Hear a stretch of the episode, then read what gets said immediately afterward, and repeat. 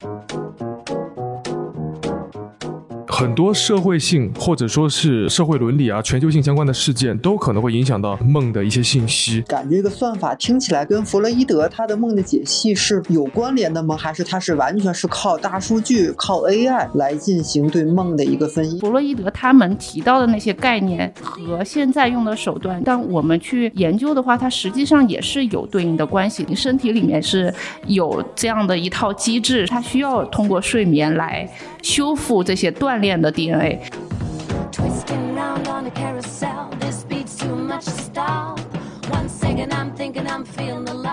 Hello，直播间的朋友们，大家好，欢迎收听我们的 AI 豆腐脑。这一期呢，我们就是上一期消失那个神秘消失的主播 Rumble 又回来了。Rumble 要不要跟大家打个招呼啊？嗨，大家好，以后我就是豆腐脑的嘉宾了。耶，你能看到我不容易，有了这回不一定有下回呢。对，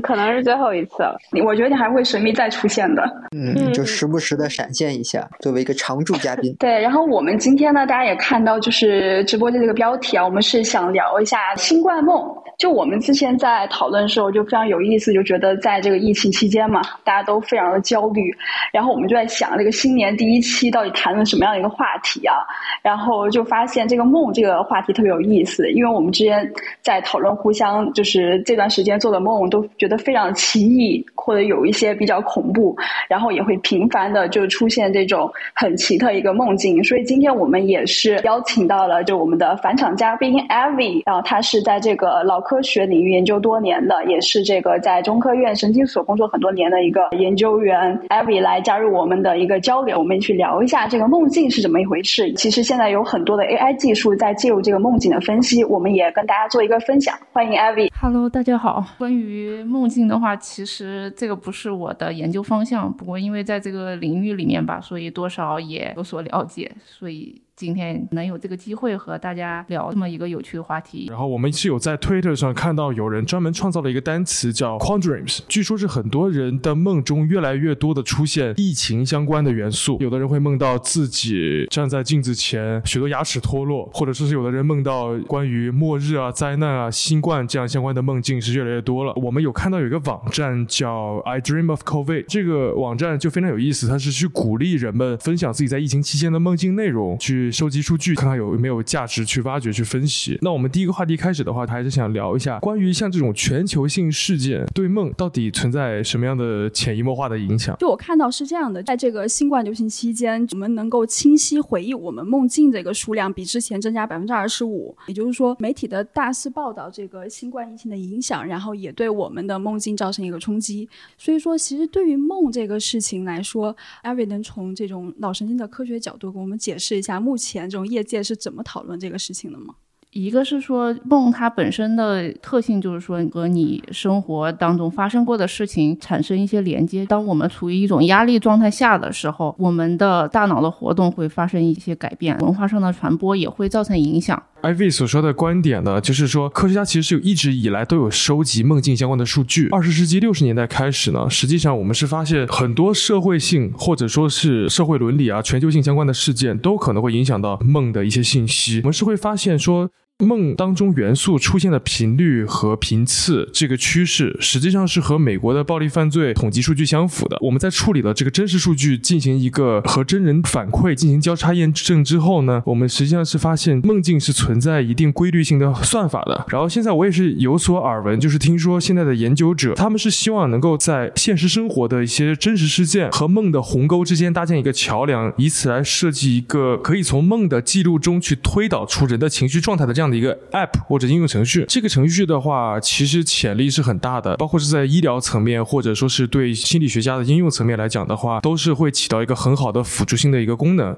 这个团队是他通过机器学习和深度学习的创建了一个算法，然后这个算法是可以分析他们所之前收集到的一个拥有两万四千个梦的元素和报告相关的这样的一个数据库，然后近期也是将这个成果发表在了一个皇家协会开放科学的这样一个期刊上。这个期刊其实也是带来了很多的一些讨论。感觉这个算法听起来跟弗洛伊德他的梦的解析是。有关联的吗？还是它是完全是靠大数据、靠 AI 来进行对梦的一个分析？因为它等于是摆脱了弗洛伊德对潜意识的那一套理论架构，而重新另辟蹊径了一套嘛。因为我觉得对大众来说，现在可能大家对梦的很多的理解还是依照着弗洛伊德他的这这些心理学的理论去做的很多的探索还有分析。那这个是等于是另外的一条路径，是吗？它不是说就是完全是两条不一样的路径，而是说随着我们科技的发展，这个研究。的探测手段更加先进了之后，我们有了更好的研究手段，在更深的程度去研究这个问题。那么以前他们心理学家的话是从精神角度去分析的话，他所能用到的语言就是一些心理学描述层面上的一些语言。那现在的话就是有了很多的设备，有一些买阵列，就是电极阵列可以直接记录神经元反应活动的这样的一些手段的话，我们实际上是能够从更量化的方式来理解这个问题。所以说现在有了这样一个。A P P 能够去解析梦的话，据我的了解和推测的话，就是说现在流行的这些大数据、这个机器学习的方式，去从你的这个大脑的反应活动去训练这个模型去做一些预测。那实际上就是以前弗洛伊德他们提到的那些概念和现在用的手段，当我们去研究的话，它实际上也是有对应的关系。只是说以前的话，它是用一种更人文的方式、更心理学的一些大众可以理解的方式做这件事情。现在的话，可以用一些数学公式来表达，更加量化的一种方式。但是实际上，它背后的原理其实都不会差太多。但我个人觉得，就是说，弗洛伊德他是有一些过于偏激和极端，从他个人的主观的一些理解上来的，缺乏一定的规范性。那现在的话，就是我们可以做到说，更加的规范性，有统一的标准，像弗洛伊德那样的心理学家，他们提出来的那些观点的，给他一个统一的一个标准。他原来的说法里面会有一些内容。是比较有主观色彩的，它是有一些共性在里面，也就是可以通过现在的机器学习的大数据来抽提出这些共性，这些东西我觉得是更加接近于真理，或者说可以广泛运用，帮大家改善睡眠，或者根据他这个人现在的脑电波活动来预测他现在做什么梦这样一个情况。就像艾薇讲的，如果去设计成一个 app 的形式，或者说是一个 SaaS 平台的这样一个方式，完成捕梦网计划这样的一个产品，我觉得更多的层面上还是说去深入一个人的心理状。状态去解析他是否最近受到了情绪性的刺激。对我这其实可以补充一点，就刚刚大家提到的，就是一个用这个人工智能机器去分析这个两万多数据，这个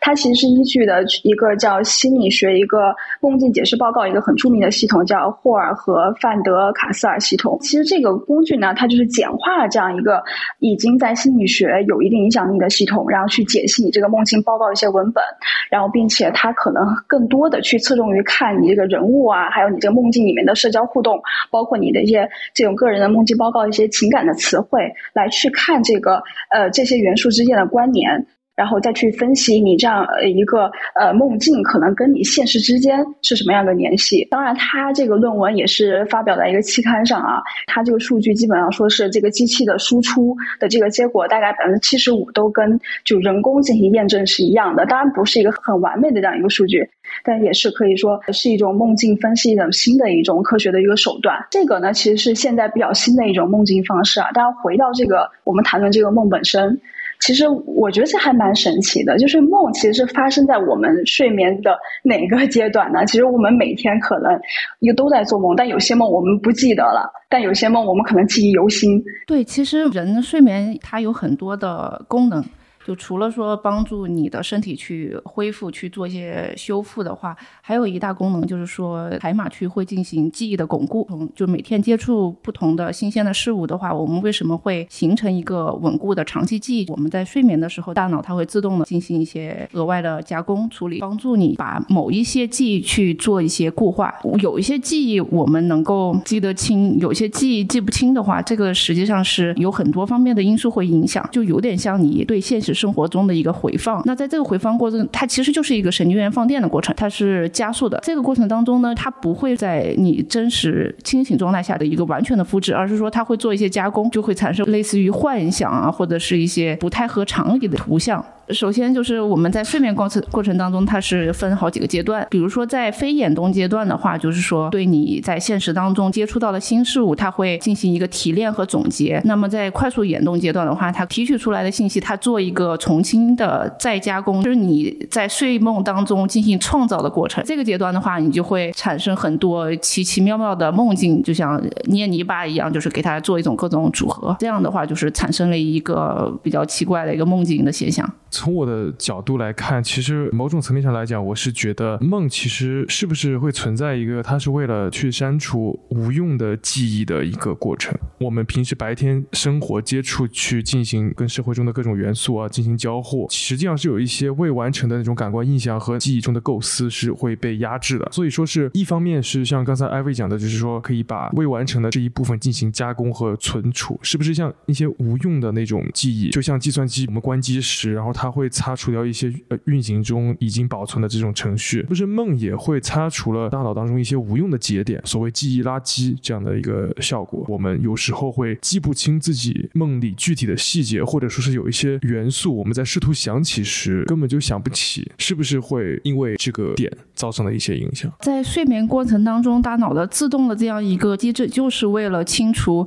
我们白天大脑在清醒状态下应对很多事情会有很多代谢垃圾。睡眠的一个主要功能就是为了清除这些代谢垃圾。其实不管是清除也好，还是修改也好，它虽然整体的活动是相对于你清醒状态的时候活动降低，但是它不是完全下档的，它不是一个关机的状态，而是它切换到了另外一个工作状态。一方面是完成清除，还有一方面就是巩固重要的记忆。这两个它其实背后的神经机制是一样的，因为大脑可塑性非常强，神经元和神经元之间的这个连接它是可以动态变化的。那么你在清醒状态下，你可能是一个学习的模式，然后你在睡眠的时候又是另外的一种模式，而这个就是睡眠状态这个模式，在你清醒状态下是不能被替代的，它也会就是说做一些创造性的工作。所以说，好多时候人的创造力是来自于睡眠。我记得好像之前就是一个非常有名的一个故事，不就是有一个化学家，好像就是那个发现了一个什么环那个元素的那个化学家，他就是白天的时候就是苦思冥想就想不出来，但是就睡了一觉，然后在睡梦中他就梦到一个衔尾蛇，他醒来他就立刻就是把他梦境中的那个印象给画下来，完成了这样一次伟大的发现。所以就是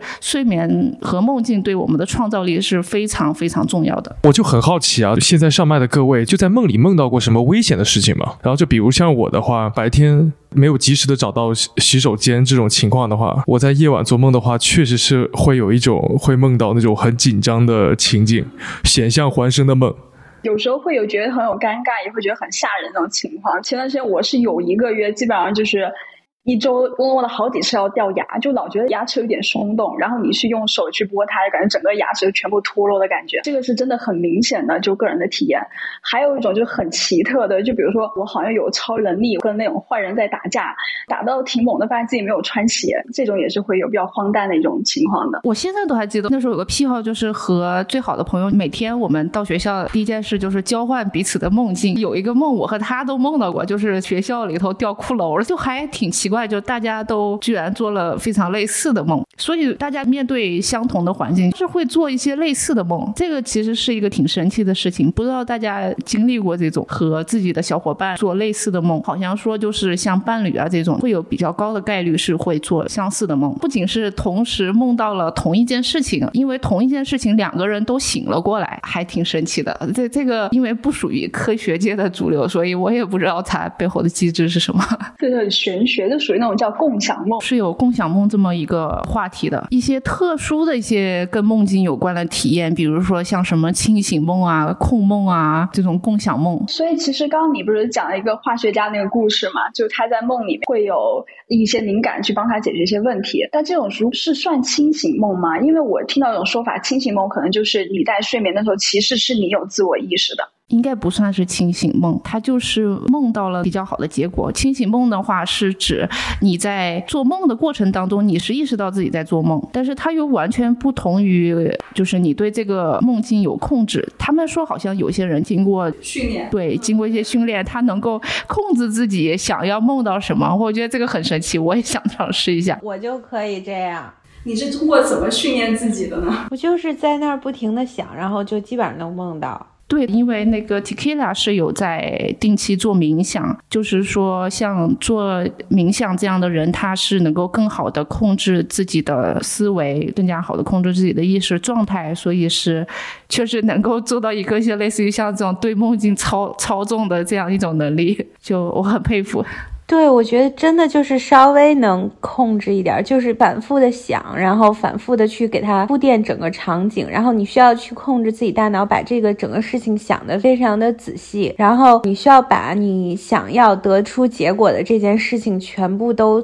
去思考一遍，然后就是整个的这个 situation，你要把这件事情解得很全面，然后你就可以入睡了。基本上大概率你会得到一个建议。我现在就是经常用这个，如果我有什么就感觉到遇到有一些问题解决不了，或者说想得到一些额外的灵感的话，那我就会用这种方法，就是去试一下。然后有的时候他会告诉一些比较有意思的，就是还是要靠自己的意念控制。是就有意识的去用力的记一下，在醒过来的时候，我觉得我有时候很难去做能控制的梦，但是我发生比较多的时候是清醒梦，感觉在快醒的那一段时间，你是大概知道自己在做梦的，甚至是还可以睁开眼睛，但是你又可以隔了几秒钟，你又可以让让自己回到那个梦里，在最后的那种半醒不醒的状态下，我大概知道自己在做梦，但那会儿我是失去思考能力的，我知道我的梦都是很荒诞、很没有逻辑的，我在那。这个时间段我是不会给自己去寻找逻辑的，我只是会在梦的逻辑里，然后继续回到那个梦里。我很清楚的知道是一段一段的，可能我第一段干了什么，然后一下中间醒了一下，然后我又让自己回到那个梦里，再去解决前半段没有解决的问题，然后再醒一段时间再去解决，还是能清楚的意识到自己在做梦。等到我真正醒的时候，我觉得自己的很多行为还是很无稽之谈的，按逻辑讲是讲不通的，会去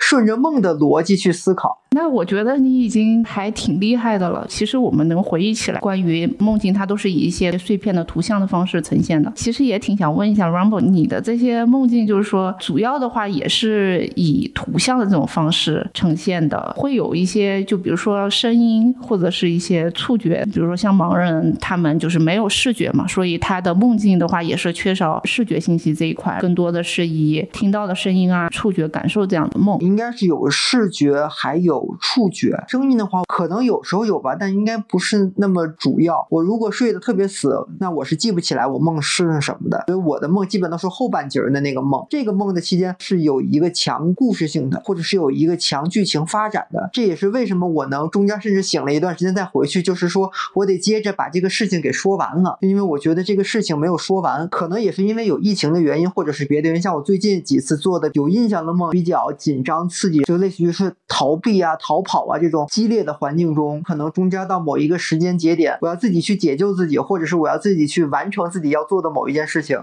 所以这还是有一定的这个剧情发展的，对，就还是蛮神奇的。就是我是觉得做梦会不会是一个就是非三维的空间，然后所以说你醒来的时候就没有办法记了，或者怎么样的？因为我觉得就是梦总能梦到那种。就是超越这个时间的之后的事情，然后它能对结果产生预测。我觉得它时间这个轴上是混乱的，所以说我就经常做梦去，就是有意识的希望能做成一些提示下面的一个结果的梦吧。它应该还是在三维空间，但是它就是主要集中于这种图像啊，这种视觉的信息。然后你说的这个时间错乱，因为这个时候，因为就是你的脑子它在组装一些碎片，所以它就是零散的，它不是跟现实世界里面这种完整的你的整个真实的这个顺序经历是一样的。我是觉得 Takila 刚才说的这个就很像灵媒那种巫师像的预言家，通过托梦来得知未知的很多事情。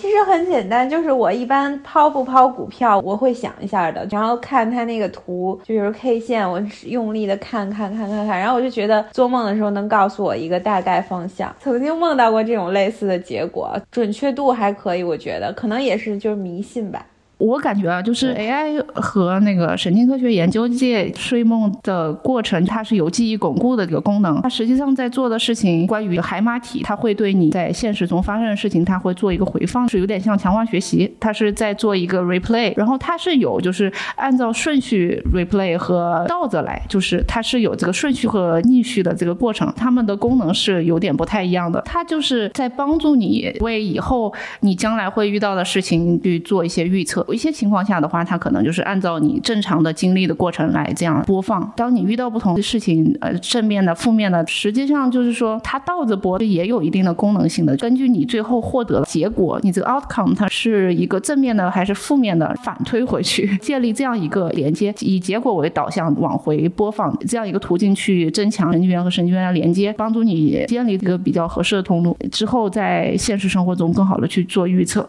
为什么它都是以图像的方式出现？还有一种理论是说，它是为了避免我们在睡觉的时候，就其他的感觉系统来侵占我们的视觉系统。这也是我最近才了解到的一些研究团队发现的，他们提出来的一种比较有意思的一个假说。因为人的大脑它是非常有灵活性的，它会做一些 configuration，其实就是神经元之间的这个连接发生一些变化。就比如说像盲人，他们的视觉皮层还是有功能的，但是他看不到，就是因为他的。的视觉信息的输入被剥夺了，他就处理不了视觉信息。他这个脑区他用来做什么？他可能就会被用来做像听觉或者是触觉这样的事情。也就是说，视觉皮层这块区域就被划归到了去完成一些另外的功能。像盲人的话，他的听觉可以很发达。所以团队的人他们就认为，就是说人在睡眠状态下，你的视觉是相对于其他感觉系统最受影响的。这个时候你的嗅觉啊信号输入还是没有被封闭，处于这个状态下，别的功能它就会想要来侵占你这个视觉皮层，为了避免视觉皮层它的功能被其他的感觉系统给侵占的话，这个时候视觉皮层它就需要有一些激活来保住自己的领地。这样的话，你就做梦的话，你不停的在播放这些图像、这些视觉信息，能够保证你的视觉系统能够在夜间它的功能不会受到影响。所以能不能理解，就是说，我们人作为大脑这样的一个对睡眠的需求，或者说是对睡眠的这样的一个压力，来自于神经元长时间的工作，它是有会表现出一个疲劳的特征。但其实并不是大脑全部的区域都需要睡眠。就比如讲，我们从出生开始控制呼吸的这样的一个环路或者说是功能，然后实际上是会不眠不休的，它应该是不会产生过度疲劳的这样的一个特征，一直是到我们生命的尽头。关于睡眠啊，我曾经也看到过一个。很有趣的实验，一个法国科学家，他是让一只狗清醒了超过十天的时间，然后呢，他把这只狗的大脑中抽取的一部分的液体去注射到一只正常作息的狗的大脑当中，然后原本作息正常的狗在短时间内很快就疲倦就入睡了，是不是表明就是说脊椎动物它的大脑当中存在某种物质，它是在这个睡眠被剥夺的情况下，实际上是会快速积累的，让同一种类的生物快速进入到入睡的一个状态。最早之前也有提到那腺苷。是吧？好像也是一个会导致睡眠的物质的分子。据我了解，也是会在人对睡眠压力有所需求和渴望的时候，它是会在大脑的某个特定区域出现。腺苷作用于的这个受体，也是类似咖啡因会起作用的地方。这也就是为什么说摄入咖啡因之后，人其实是不会昏昏欲睡。但是当腺苷产生作用的时候，人其实是对睡眠有一定的压力和需求的。刚才 Brandy 应该是有提到。三个方向的问题，那我先从是不是有些脑区可以不眠不休？其实也像脑干这些维持基本生理需求的这些，它需要一直维持着你的正常的生理活动。其实我们白天的活动，大部分的耗能都是来自于你的新皮层这些神经元它的不停的活动所产生的一些结果。白天你大脑处于这种高度的活动的状态的时候，都是新皮层它在不停的工作。到了晚上的话，它就是需要切换到了另外一种状态，它需要通过一些。方方式去做一些调整，做一些释放。不同的脑区它是会有一些区别。比如说像海马，它负责做记忆这个事情，它白天也在工作，它晚上也在工作。你整个脑实际上都是一直在工作，只是说它切换了不同的工作模式，它整体的一个反应的水平是会有所调整。第二个是关于生理系统的问题，呃，有研究团队他们就是还拍了那个一个非常震惊的一个 f m i 的一个一个录像，就是扫的那个核磁。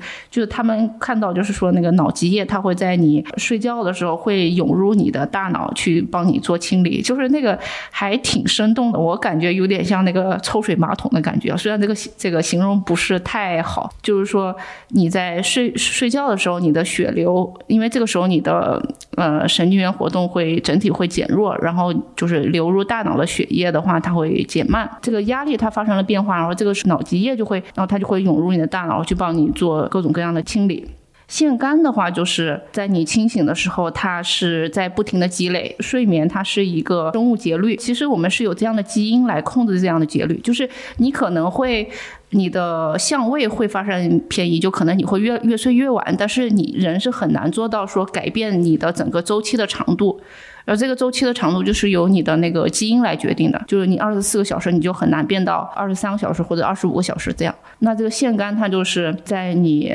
清醒了之后，它就会随着时间不停不停的积累，然后当它积累到一定程度的时候，就是随着这个积累，你就会越来越困，越来越困，然后达到一定程度后，你就需要进入睡眠的状态。睡眠状态的话，它就帮你清清理清除这些化学物质，然后就是它就会减少，然后等你醒来就是又是新的一天。刚刚这个艾薇提到人。睡觉这个节律它是遗传的嘛，也就是你可能遗传是一个夜猫子，也可能你遗传就很早就睡了这种特性。那我想知道，其实现在很多人都属于这种失眠的情况嘛。那比如说我吃一些安眠药，它会有什么样的一个不一样的区别？比如说我的安眠药，我也让我感觉是睡眠了，我也是无意识状态，那我脑子里面还继续在排污，再去处理很多那种什么淀粉、样蛋白呀，各种这种代谢产物嘛。它只要进入了睡眠，它就是同样的过程。比如说现在用了特别多那个褪黑素，它其实。这就是你大脑自然的正常分泌的那个化学试剂，只要在睡觉的话，它就是同样的这样一个过程。对我之前有看到过一个研究团队嘛，他们是培养了一种睡眠减少这样的一个独立特征的一群这样突变体的果蝇，会发现这一群果蝇它的氮元素代谢实际上是有异常的，就会导致蛋白质的周转、氮的这样的一个废物处理就会产生很大的异样，所以说最终会导致体内积累会很多的这种氨种元素，同时会造成他们的 DNA 和 RNA 其实也会。出现不同程度的相关的损伤，所以就说我们在被剥夺睡眠的时候，我觉得受连累的应该不仅仅只是大脑，还是倡导大家每天能保证七到八个小时的一个这样的一个合理的睡眠。之前就是关于做睡眠的话，很多人也会用到果蝇来做一些跟基因的一些研究，它的睡眠周期会变短，但是整个的话就会影响到它的寿命。虽然这些果蝇它会变得非常活蹦乱跳，然后每天只需要睡很少，相对于正常果蝇来说，睡很少的觉，影响了它的正常的一个这个循环一个周期的。这样一个过程，然后所以就是说他们的寿命也会受到影响。睡眠这个事情的话，它是帮你做很多非常非常重要的事情，最关键的就是做修复。就比如说我们每天接触学习很多东西，在学习过程当中，实际上你身体内的 DNA 都是啪啪啪啪在锻炼的，松螺旋就会就会断开。然后你身体里面是有这样的一套机制，它需要通过睡眠来修复这些锻炼的 DNA。那你想，如果你不睡觉的话，那就是你这些啪啪啪的，就是 DNA 都断开了，然后它就没有修复，那你就很可能会得一些疾病，比如说癌症什么的。大家一定要保保证，就是足够量的和质量好的睡眠。如果是我今晚睡得很晚，第二天我补觉，那补觉这个跟真正的睡眠是不是会起到同样的作用？然后区别是什么？补觉的话，还是能够一定程度上帮助你修复，但是还是和正常的规律作息还是有区别的。你之前熬夜了，还是会对你造成很大的不好的影响。首先，你这个正常的节律就被打乱了，所以通过恶补的方式，实际上是。是不能够很好的补回去的，就是还是需要你合理的安排这个时间，保证有节律性的这样一个生活作息。哎，我想问一下，Rumble 那个数据的人工智能系统的东西的话，就是它输入的是一堆人，比如说二百多个人还是多少个人，他们的梦境的一个情景的描述。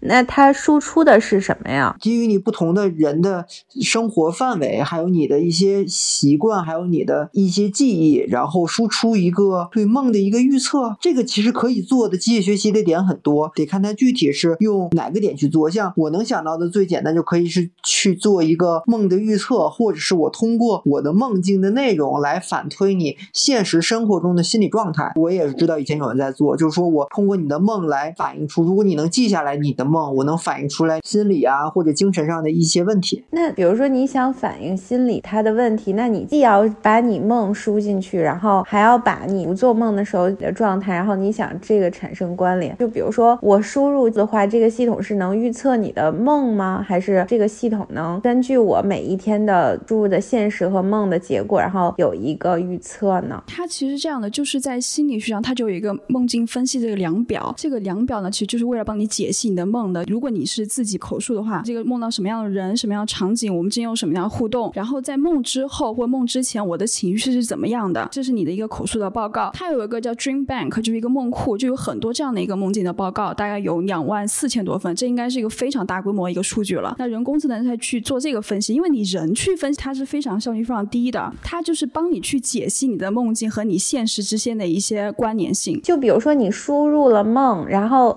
那这个机器学习什么呢？是你在把你现实的一个变化再告诉它，是吗？它是应该是先既定有一个算法去分析你的这个梦的数据，他们依据刚刚说传统的简化版的这个梦境分析的一个系统一个模型，然后他们自己做了一个算法，然后去分析这些数据，最后得出的结果就是一个解梦的报告。可能你这个情绪值，然后去进行评分。但是你如果这样的话，其实它得到算法的过程应该是智能的过程嘛？你等于是你现在已经有算法了。你在梦境里面的那些你大脑的活动和现实当中其实是有很大的相似性的。你梦境当中的那些印象、那些图像，你感受到的它背后的神经元反应的模式，和你清醒状态下你看到什么这种经历，它是神经元它的反应的模式有非常多的相似性。我可以说，我训练这个模型，就是利用这个人这个被试他白天看到的这些图像的时候，他大脑怎样一个反应的模式。我在睡眠的时候，我也记录他的大脑的活动。这个时候，他的活动就是通过他在清醒的时候他看到的这些图像，以及他在睡梦中的这个反应的活动，来预测他这个时候梦梦中他的这个这个图像是什么。